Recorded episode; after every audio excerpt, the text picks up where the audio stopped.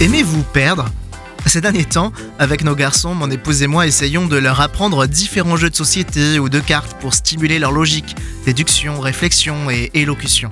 Évidemment, nous leur disons que l'essentiel c'est de jouer, de vivre un bon moment en famille, mais en toute honnêteté, quand vous jouez, vous ne jouez pas pour perdre.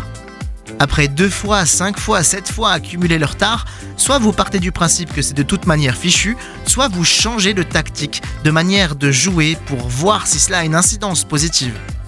Bien sûr, selon ce que je cherche à transmettre ou expérimenter, ça ne me dérange pas de laisser ou faire gagner quelqu'un d'autre.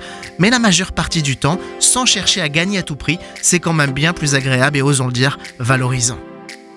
Boxeur américain considéré comme un des plus grands de tous les temps, Mohamed Ali a pu dire Je suis reconnaissant pour toutes mes victoires, mais je le suis particulièrement pour mes défaites, car ce sont elles qui m'ont fait travailler plus dur.